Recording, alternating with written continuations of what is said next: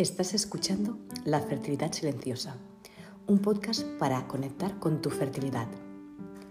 Si estás en un proceso de fertilidad en el que te sientes sola, con miedo e incertidumbre, te invito a que te unas a nuestra comunidad.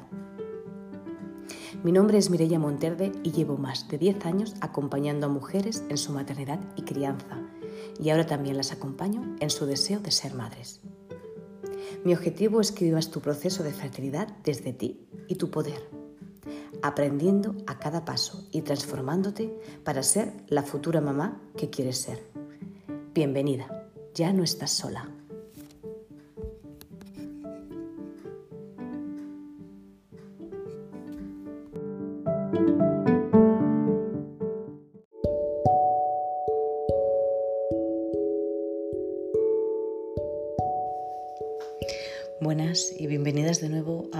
De la fertilidad silenciosa.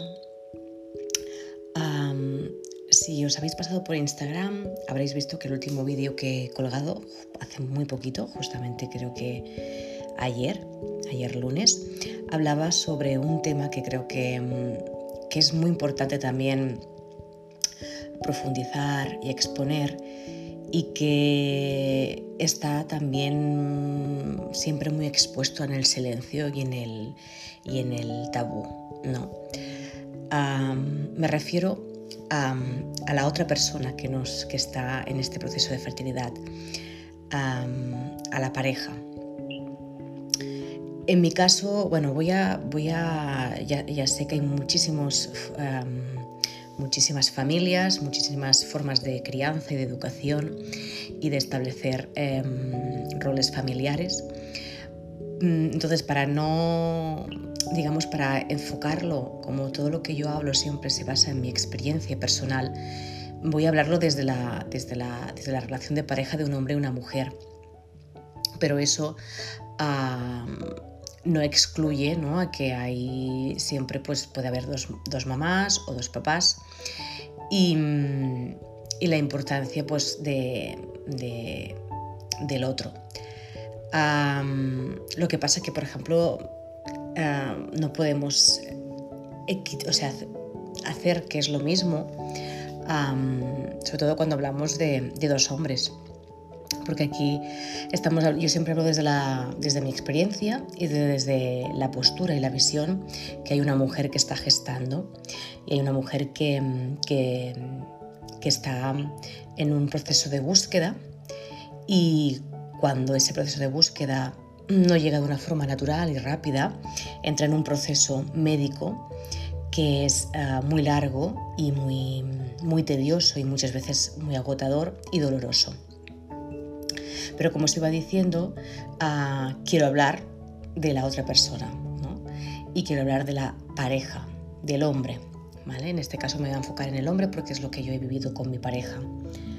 Bueno, yo para empezar, antes de conocer a mi pareja, tenía pensado ser mamá soltera porque mm, yo salí de una relación muy larga y muy tóxica durante 13 años una, relación que también ha sido una gran, una gran maestría en crecimiento personal, pero que también ha sido muy traumática y muy dolorosa.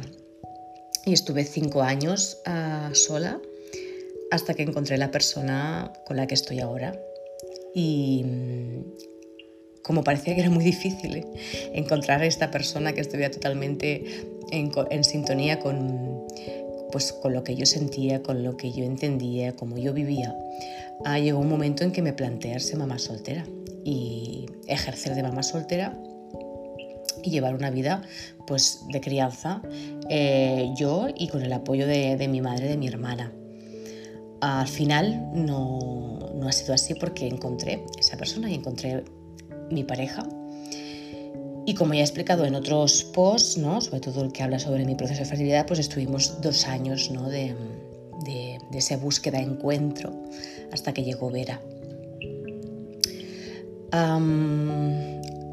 una vez que yo también em, he trabajado y he sacado a la luz del proyecto de la fertilidad silenciosa, está claro que me enfoco muchísimo en la mujer y mi objetivo es seguir enfocándome en la mujer porque creo que ella es la que lleva mm, la carga emocional y física ah, más fuerte y más difícil de soportar. Pero también es verdad que, que existe el otro. Y el otro también tiene una carga y tiene unas emociones y unos pensamientos que pueden ser también muy difícil de, de llevar y de gestionar. Y no solemos hablarlo, ¿no? No solemos hablar del otro, de la pareja, ¿no? Y también suele pasar que las, nuestras parejas, en la mayoría cuando son hombres, muchos de ellos están todavía en un, no están en un punto en el que puedan manifestar o expresarse emocionalmente. Todavía hay muchísima, muchos tabús, hay como muchísimas etiquetas ¿no? en relación a la sensibilidad y a la vulnerabilidad masculina. Y eso hace que, que esos hombres que están a nuestro lado eh, ejerzan un papel ¿no? protector, a veces incluso paternalista, y no se permitan mostrarse tal y como se sienten, aunque en el fondo se puedan sentir eh, totalmente identificados con nosotras. Y aquí también quiero hacer un, ¿no? dar una mirada y un foco de luz en ese aspecto, porque creo que como mujeres y como acompañantes y como parejas también es importante entender que el otro también vive sus procesos, que el otro también tiene sus miedos, sus inseguridades, que seguramente le dará mm, vueltas a la cabeza también muchísimas veces, que sufrirá muchísimo por nosotras, que aunque no tenga que pasar por ciertas pruebas, eh, el hecho de vernos sufrir a nosotras hace que, ellos sufran.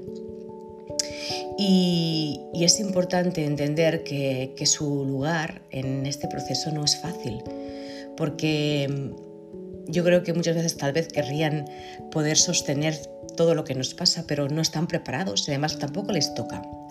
Y ahí quiero hablar sobre todo de, mm, lo que nosotros esperamos del otro, ¿no? Está claro que esperamos y tiene que ser así una comprensión, un acompañamiento y sobre todo yo creo que es muy importante que haya una comunicación. Una comunicación que sea individual y a la vez sea de pareja yo con mi compañero eh, hablábamos durante estos dos años, hablábamos muchísimo del proceso que queríamos vivir de fertilidad. Mm, tomamos decisiones juntos, valoramos que queríamos eh, continuar o no queríamos continuar y creamos nuestro propio guion de ruta para saber hasta dónde queríamos llegar. Y eso nos, nos, nos dio, a, mí personalmente, me dio una fortaleza y una sensación de, de ir de la mano, de saber que como mujer eh, yo tenía que seguramente aceptar o mm, mm, sobrellevar o incluso hacer duelos de cosas que tal vez a él no estuviera en el mismo punto, pero sentía que el lenguaje era el mismo. Y eso daba muchísimo, a mí me daba muchísimo soporte.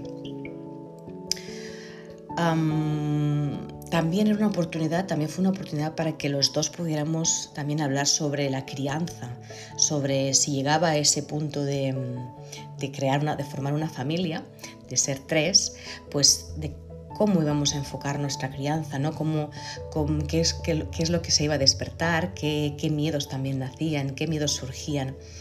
Y mm, realmente fue muy bonito porque ahora con el tiempo me doy cuenta que tuve dos años, dos años y pico, de, tiempo real para poder exponer muchísimas cosas, para que se movieran muchísimas cosas a nivel individual mm, y a nivel de pareja, e incluso a nivel mm, familiar con, nuestras respectivas familias, de, saber colocarnos en el lugar que nos tocaba a cada uno. Y, ahí creo que, como mujeres tenemos que abrir esa puerta, ¿no? Ah, porque también muchas veces seguramente por, por, el proceso que vivimos nos encerramos y nos cerramos a, nuestro propio proceso sin, sintiendo que tal vez ellos nunca nos van a poder llegar a entender, porque al final lo que uno vive, vive como propia experiencia es muy difícil que otro lo entienda si no puede vivirlo.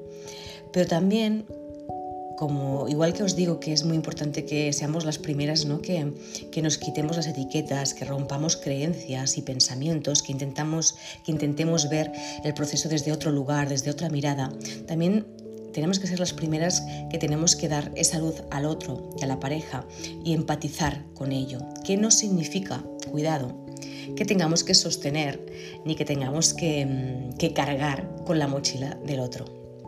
Aquí cada uno tiene que cargar con su mochila. Y eso también es muy importante tenerlo claro, como individuo, como pareja y como luego núcleo familiar.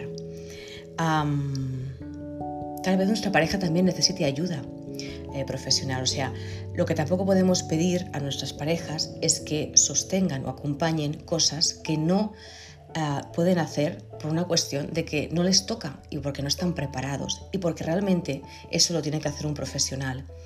Y lo mismo que nosotras pedimos ayuda a un profesional o podemos ir a un psicólogo o a un terapeuta que nos acompañe en el proceso, ellos también pueden hacerlo. Lo que pasa es que suelen ser más reacios tal vez, pero es lo que os digo, porque tenemos una connotación social y cultural que al hombre le obliga a mostrarse siempre fuerte ¿no? y como protector de todo aquello que, que, se escape de su control. Y nosotras eh, podemos eh, también ayudar a comprender y entender que es importante que ellos se trabajen también, que, tomen esta oportunidad de, fertilidad y de proceso para hacer un trabajo interno, individual, para poder después hacer un trabajo de como pareja y para después tener un trabajo más hecho y más completo como familia. Ah, en el vídeo lo comento y creo que es una imagen muy clara, que al final somos como esa caja de muñecas, como esas uh, creo que se llaman, ¿no? que están una, muñeca pequeñita dentro de otra, ¿no? más grande, más grande, más grande, ¿no? de dentro hacia afuera.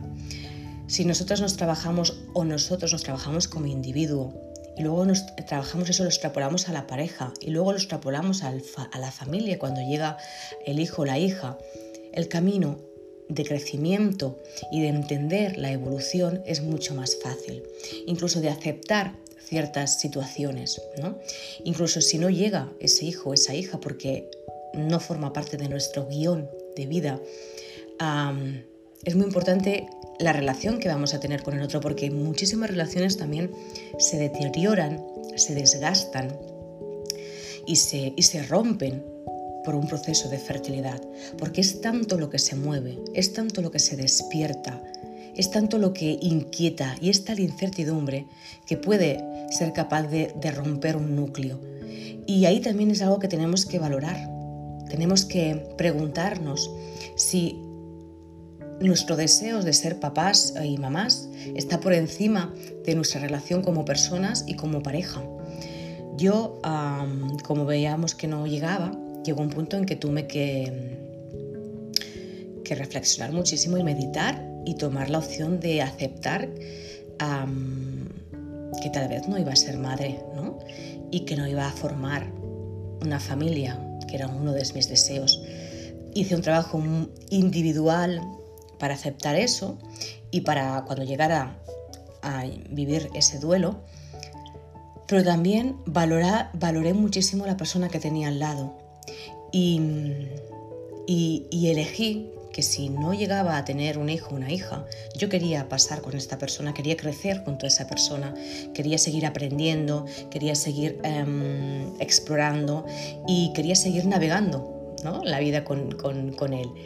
Y, y eso era, era muy bonito y a la vez era muy, muy reconfortante, porque nos hacía, o a mí me hacía sentir el proceso como algo eh, como que no estaba sola ni que era solamente mi responsabilidad, porque el otro también asumía su responsabilidad, y no una responsabilidad de fisiológica de si tu esperma es más malo o menos malo, si tienes no sé cuántos espermatozoides o no sé cuántas que no se mueven cuando no, sino la responsabilidad de, de caminar juntos en una crisis y en un proceso que invita a crecer, y que te obliga casi a, cambiar estructuras mentales y emocionales.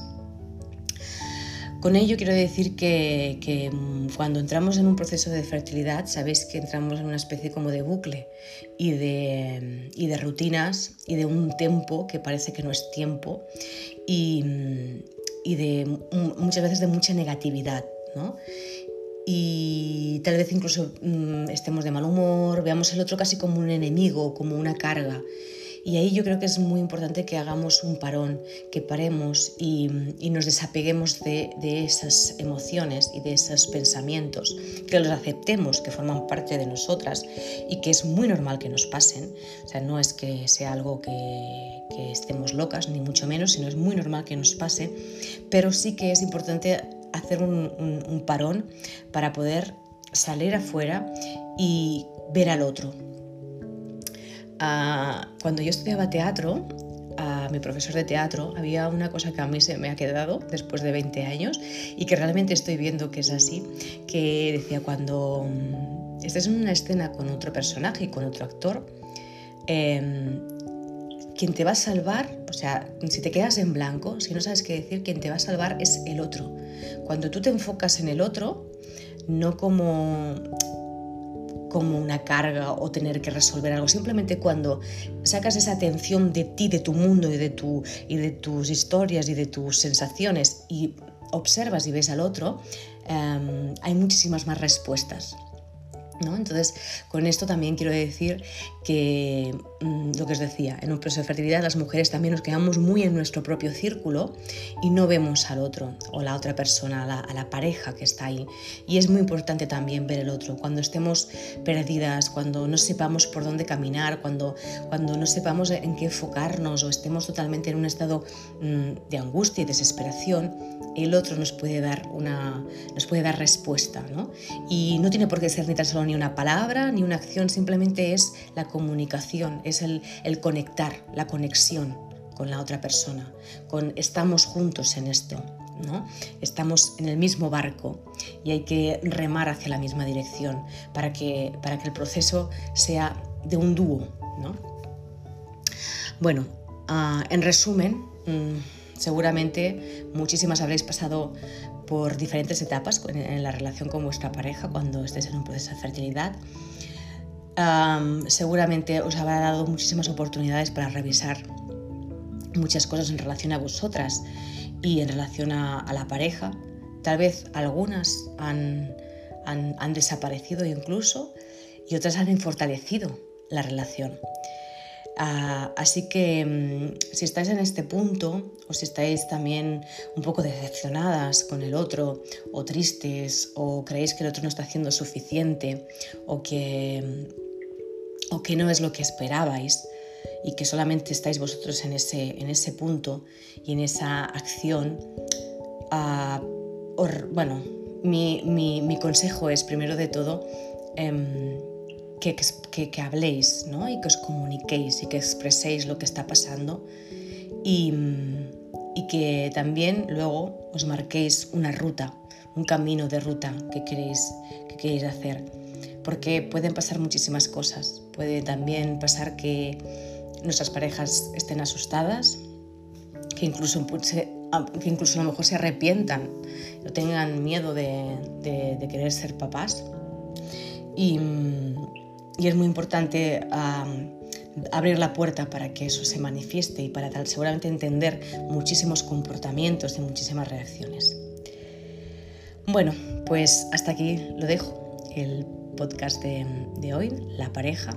Espero que si estáis en este punto o conocéis a alguna mujer que está en este punto, os animo a que, le compartáis eh, el, episodio para que lo pueda escuchar. Si os apetece comentar alguna cosa por Instagram, también totalmente será bienvenido. Eh, recordad que me podéis seguir en la fertilidad-silenciosa y mm, nos vemos en el siguiente episodio. Que tengáis un buen día. Chao.